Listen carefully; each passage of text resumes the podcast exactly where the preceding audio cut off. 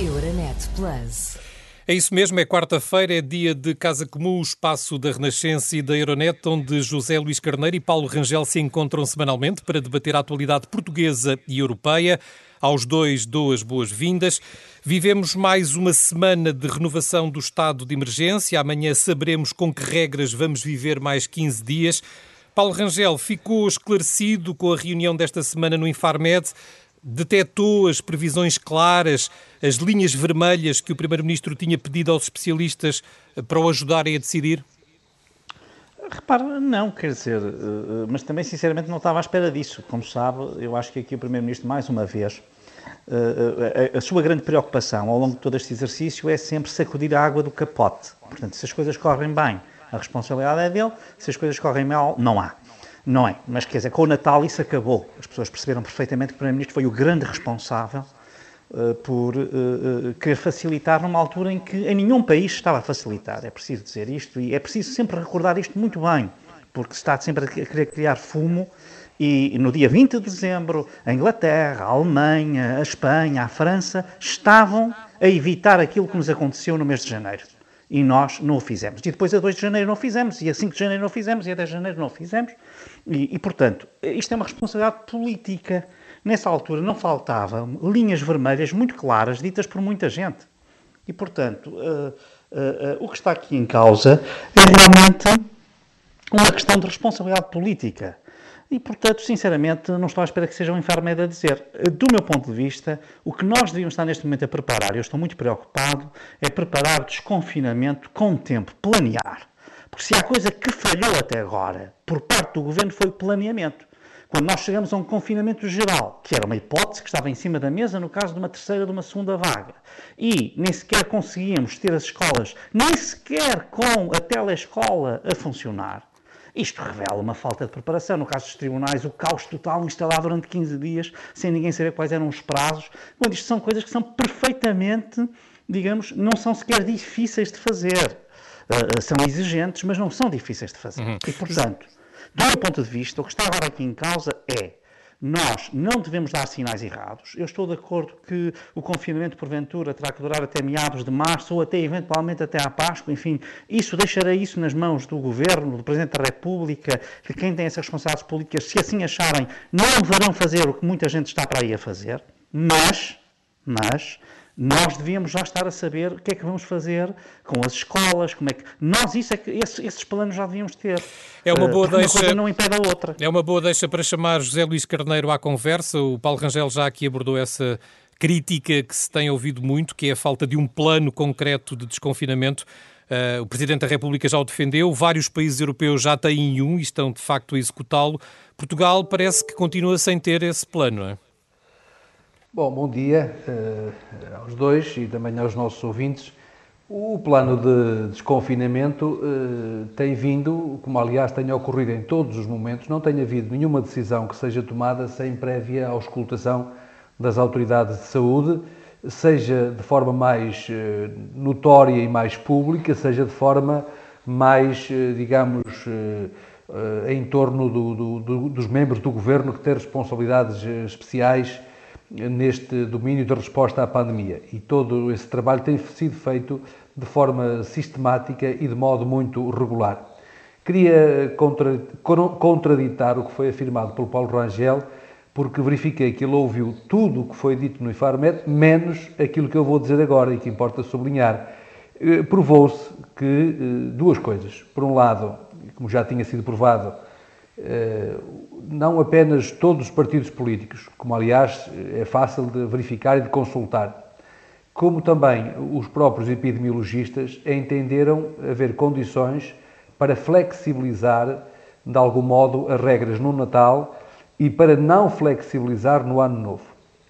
E pôde agora verificar-se e consolidar-se a informação, que foi possível consolidar e está, é pública, de que efetivamente quer a variante inglesa, quer também as condições eh, climatéricas tiveram efeitos com significado nas, nos efeitos, eh, tiveram efeitos negativos e, e com significado nos eh, dados, nos números de janeiro, nomeadamente, quer nos internamentos, quer no, na, na, na propagação do contágio, quer também nos óbitos. Isso foi Quanto o que aconteceu, isso foi o que aconteceu e o próprio Primeiro-Ministro reconheceu que eh, se fosse agora não faria o mesmo. Eh, mas, não, claro, me mas não me respondeu sabe, à pergunta ainda. E para a frente, se, e para a frente. Se todos tivéssemos informação antecipada, como é evidente, não haveria falhas.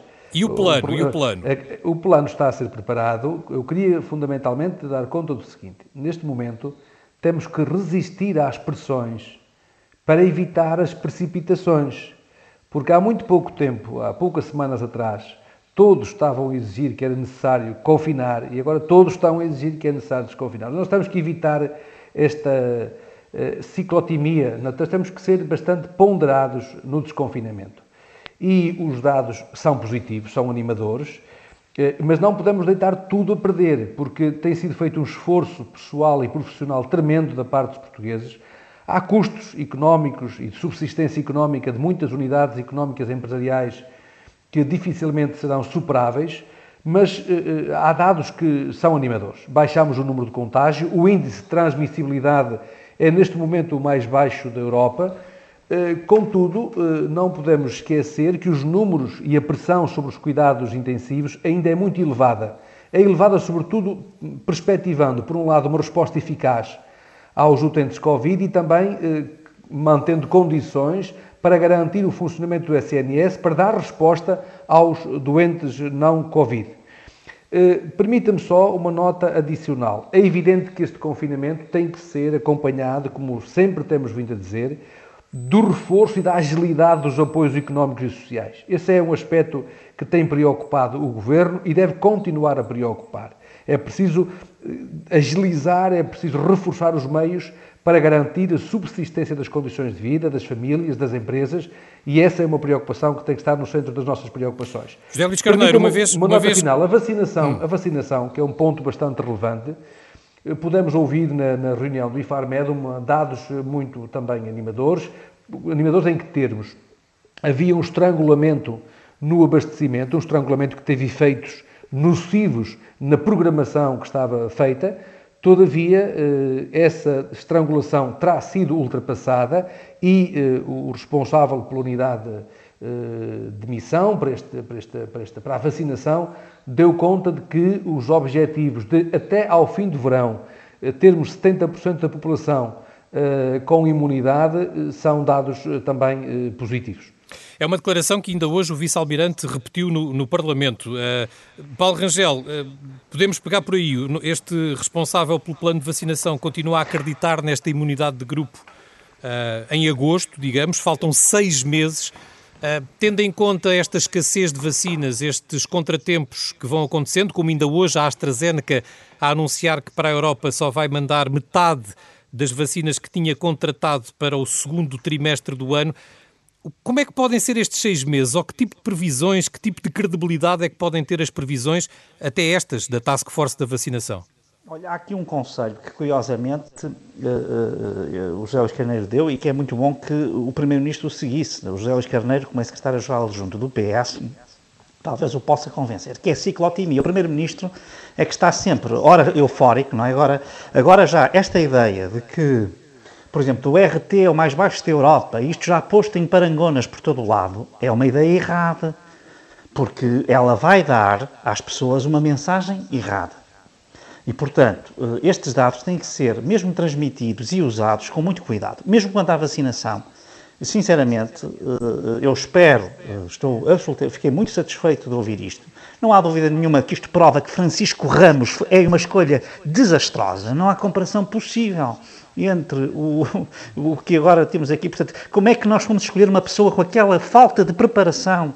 Repare, onde nós estaríamos se, este, se, se o comando destas operações já estivesse planeado e à frente uma pessoa com estas características, como tem o Almirante Gouveia Mel. Portanto, isto é só para dizer que, atenção, que há muitas responsabilidades do Governo em muitos atrasos, mas aqui, eu com este anúncio que fez a AstraZeneca, nunca sei se devo dizer AstraZeneca ou AstraZeneca, eh, enfim, em português a palavra devia ser grave, mas, em todo o caso, há uma coisa que eu queria chamar a atenção. É que eu não sei se isso está devidamente incorporado neste raciocínio, porque é, é isso que eu gostava de dizer. Portanto, eu apontaria, não, não faria eh, esse tipo de previsões eh, muito otimistas, não as faria. Porque eu acho que elas dão um sinal errado. Esta é a minha opinião. O que eu trabalharia era no planeamento. Isso é que eu trabalharia. Isso é que esse, este governo só improvisou até agora. Foi incapaz de planear. Ao contrário do que disse aqui o José Luís Carneiro, peço desculpa, a variante inglesa, toda a gente sabia que ela existia. Portugal, aliás, todos os países quebraram os voos com o Reino Unido, Portugal não quebrou volto para o dia 19 e 20 de dezembro. Disse isso aqui aos microfones, portanto, isto aqui não é.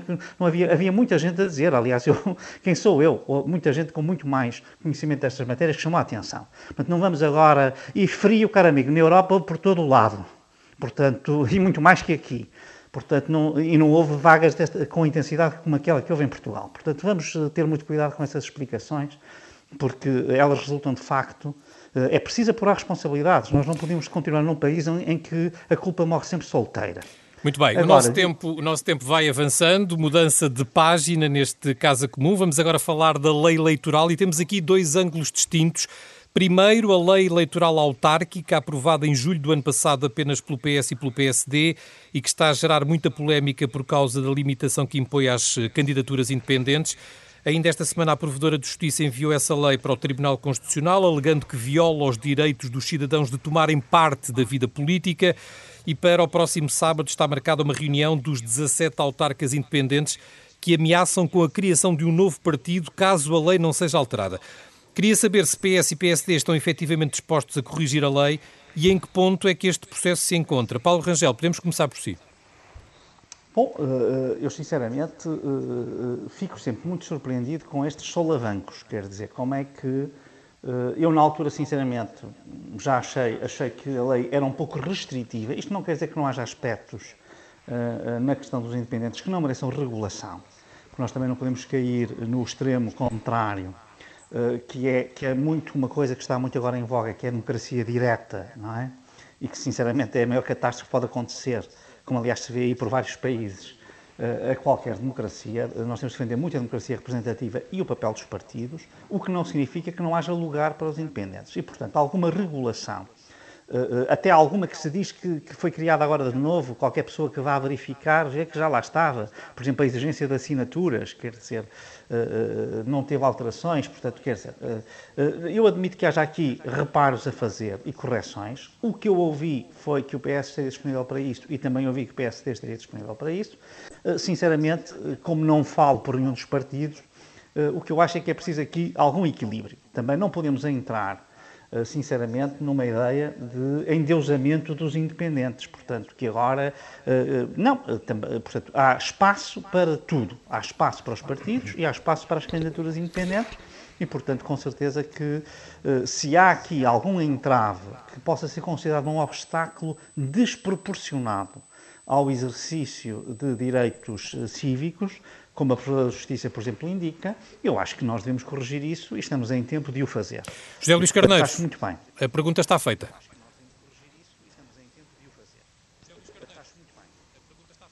Sim.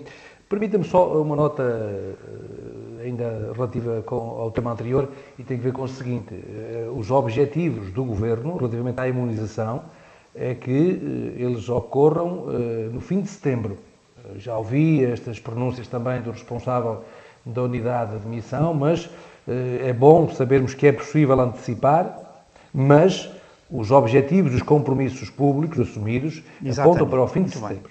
Bem. E temos sempre que contar com imprevistos para não criar, de facto, é falsas isso. expectativas, Ora, porque nesta altura temos que ser muito realistas na forma como abordamos as questões. Quanto a esta, quanto a esta matéria do, do do, do, dos independentes. Também estamos de acordo, neste caso, Paulo Rangel. Ou seja, efetivamente, eh, não se pode esquecer, o Partido Socialista foi o, o grande impulsionador das candidaturas independentes. É muito importante na, na, na, revisão constitucional de 1997 e fomos, portanto, eh, digamos, impulsionadores eh, dessas alterações à lei eleitoral. E, portanto, somos favoráveis a essa, digamos, a essa possibilidade e, e, e julgo que é um fortalecimento da democracia. Mas, como foi dito pelo Paulo Rangel, não podemos exigir menos aos independentes do que exigimos aos partidos políticos, sob pena de estarmos a criar condições de desigualdade. Os partidos políticos, que em regra são muito maltratados no, no, no, pela opinião pública, são grandes espaços de, por um lado, de debate político, são espaços muito amplos de escrutínio dos que se habilitam ao desempenho das funções políticas, um escrutínio que é feito por vezes durante uh, longos anos, àqueles que se desempenham ao, que se habilitam ao desempenho de funções locais, regionais ou nacionais. Uh, agora, há aqui aspectos que carecem de ser uh, aperfeiçoados. E vão ser aperfeiçoados? A lei vai mesmo ser mudada ou não, José Luís Carneiro? Ora bom, há essa vontade, o, como já foi dito pelo, pela, pela líder parlamentar do Partido Socialista, há essa disponibilidade e essa vontade da parte do Partido Socialista. Há também, por aquilo que verificamos, essa abertura por parte do Partido Social Democrata. Quero lembrar que a proposta foi do Partido Social Democrata eh, e que mereceu também o apoio do Partido Socialista. Mas, fundamentalmente, a proposta visava dois objetivos muito claros. É garantir maior transparência nos, nos movimentos independentes, na sua cultura de responsabilidade perante os cidadãos eleitores e também maior eh, cultura de prestação de contas. Eh, e, portanto, o objetivo era introduzir maior clareza nas candidaturas independentes. E, portanto, esse objetivo é um objetivo que todos devem desejar. Os independentes e os militantes devem desejar esses objetivos, quer para os partidos políticos, quer também para os movimentos independentes. E, portanto, há aqui abertura para que se possam desenvolver alguns aperfeiçoamentos na legislação, entretanto, adotada. Muito bem, continuando a falar da lei eleitoral e peço-vos aqui uh, rapidez nas respostas, temos depois a lei eleitoral mais vasta. Marcelo Rebelo de Sousa defende nomeadamente um alargamento do voto por correspondência ou até a introdução do voto eletrónico. Defendeu isso no discurso da vitória em uh, janeiro, dizendo que se empenhar pessoalmente para que isso acontecesse. E aqui, como é, que, como é que estão os trabalhos, como é que estão as negociações entre os dois maiores partidos para que a lei eleitoral possa mesmo ser mudada? Bom, uh, quer que peça eu ou Paulo Rangel? Força, força. Sim, era bom.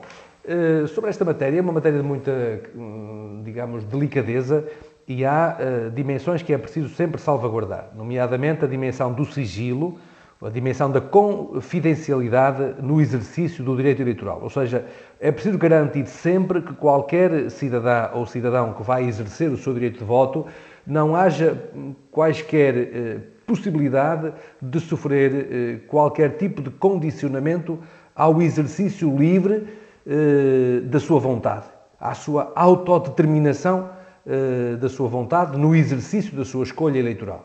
Esse, digamos, é o valor que, tem que ser salvaguardado. Dito isto, há mudanças que foram feitas muito recentemente. Eu recordo que o voto eletrónico presencial foi já desenvolvido e testado e foi criada a regulamentação própria, já até com a anterior Ministra da Administração Interna e com a Secretária de Estado Isabel Oneto. É uma, uma medida que já foi testada e que tem condições para ser replicada eh, no país. Eh, recordo que também foi, foi, foi facilitado o voto antecipado em mobilidade, eh, anteriormente eram colocadas um conjunto de exigências para que pudesse ser exercitado o direito em mobilidade, o direito eleitoral em mobilidade hoje está já muito facilitado. Eu diria que aqui eh, eh, ainda há condições para progredir nos aperfeiçoamentos e, portanto, o próprio grupo parlamentar do Partido Socialista constitui um grupo de trabalho que está numa fase também de, de, de reflexão e de avaliação do que nos vai chegando da parte dos cidadãos e das instituições, tendo em vista eh, criar espaço para poderem ocorrer aperfeiçoamentos. Paulo Rangel, na sua opinião, são aperfeiçoamentos eh, necessários, bem-vindos, eh, em que os dois partidos se devem empenhar? É, eu, eu, quer dizer, eu acho que são aperfeiçoamentos necessários, bem-vindos, que foram tornados muito manifestos uh, pela questão da pandemia, mas há uma coisa que eu gostava de registrar, que, e até com alguma experiência internacional que tenho, uh, mas que, enfim, que, que, é que realmente em Portugal a forma como decorrem os atos eleitorais, com o método que até agora seguimos, é bastante exemplar por comparação com outros países. E é exemplar a vários títulos. É exemplar no, no facto de não haver praticamente ocorrências nem queixas de manipulações, não quer dizer que não haja um caso ou outro, raríssimo. E para além disso, a própria contagem que é feita no próprio dia, eh, que é considerada eh, e validada depois por várias outras contagens, sempre de um modo inequívoco e, portanto, nós temos um sistema muito fiável, por exemplo, muito mais do que é o dos Estados Unidos ou do que é o do Brasil, por exemplo, para comparar, e até de um ou outro país europeu, a Itália, etc. E, portanto, são matérias muito delicadas, nas quais é preciso mexer, como diria o Montesquieu, com mãos trémulas, quer dizer, o legislador deve tocar em certas leis, quando vai voltar a elas, com mãos trêmulas, não deve mexer com facilidade. E, portanto, aqui eu acho que temos mesmo que ter, eh, sinceramente, eu acho que há aqui, sem dúvida, que quer o avanço tecnológico, quer a mudança de condições de vida das pessoas, a questão de, por exemplo, eventualmente se poder votar em todo o território nacional, uh, enfim, a questão tecnológica, etc. Tudo isso pode trazer aqui uh, mas devemos ser muito cuidadosos, porque nós temos um sistema que, sob esse ponto de vista, pede messas a muitos outros. Sim. E eu é uma das coisas que me orgulho muito, é de nós podermos confiar nos nossos resultados e daquilo, e daquilo que ambos daquilo que ambos sabem deixe-me só fazer deixe-me só fazer esta pergunta José Luís Carneiro. Daquilo que ambos sabem dos respectivos partidos uh, este processo está efetivamente em marcha? Há negociações? É um processo que já está em curso ou não? Não há não há negociações do meu conhecimento eh, entre os partidos. Há uh, um esforço que está a ser feito em diferentes partidos no Partido Socialista é um, é um é caso desse e só posso falar por esse em que há um esforço do grupo parlamentar para avaliar melhorias que possam ser introduzidas. Mas permita-me sublinhar o que disse o Paulo Rangel, e com, com, com, o que estou de acordo. Ou seja, o nosso sistema é dos mais seguros do mundo. Veja que costuma-se, aliás, dar o exemplo da eleição, da eleição do Mário Soares na, na eleição presidencial com o Freitas do Amaral. Foi uma coisa de, de, escassas décimas, não é? E não houve ninguém que colocasse em causa a veracidade do ato eleitoral. Isto é uma segurança muito importante para o sistema político é e nós devemos confiança. evitar e é, e é um, um fator de confiança essencial e devemos evitar digamos, romper esse, esse, é. digamos, esse pilar estrutural do nosso sistema democrático e, e do nosso sistema uh, político. Bem, e o tempo chegou ao fim. Paulo Rangel, José Luís Carneiro, obrigado por terem vindo. O Casa Comum regressa na próxima quarta-feira. Euronet Plus. Milano. Zagreb. Bruxelas. Sofia. Riga. Euronet Plus, a rede europeia de rádios para compreender melhor a Europa.